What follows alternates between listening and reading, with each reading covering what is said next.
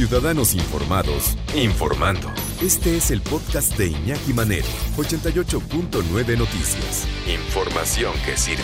Tráfico y clima cada 15 minutos.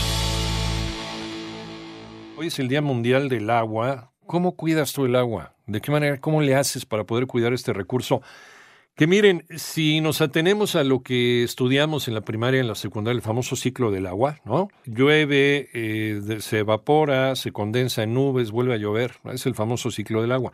¿Qué pasa? ¿Por qué ya no se repite el ciclo del agua y por qué se dice que es un recurso no renovable? Cuando a lo mejor si te estás tomando un vaso con agua, lo dicen los científicos, y es muy curioso, pero es cierto, a lo mejor te estás tomando eh, la misma agua por cuestión molecular que en algún momento se tomó, no sé, Cleopatra o que orinó un, un mamut. Sí, sí, porque eso es indestructible. Es la ley de la conservación de la materia. Ni se crea ni se destruye, solo se transforma. Entonces sí, a lo mejor sí.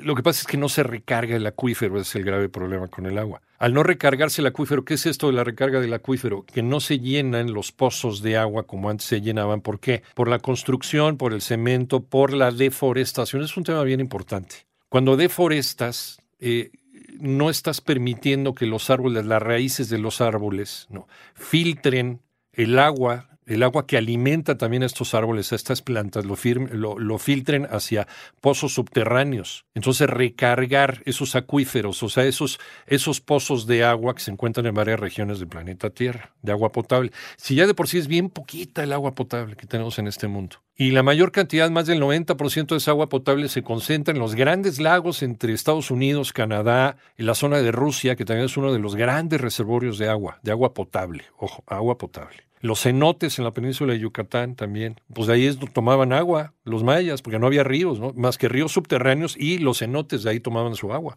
Es bien poquita, es el 1% del agua en este planeta es potable, imagínense. Que ahora la ciencia y la tecnología piensa que la potabilización de los mares, que ya también es una realidad, pero es carísimo, es carísimo hacerlo. ¿Por qué no mejor cuidar el agua que tenemos y que se recicle, este ciclo del agua se permita en los lugares donde antes había desaparecido precisamente por la deforestación?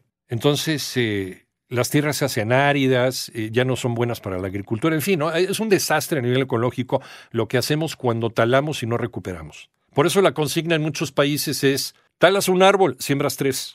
No, nada de que no. Talas un árbol y siembras tres. Pero pues aquí talamos tres y no sembramos ninguno.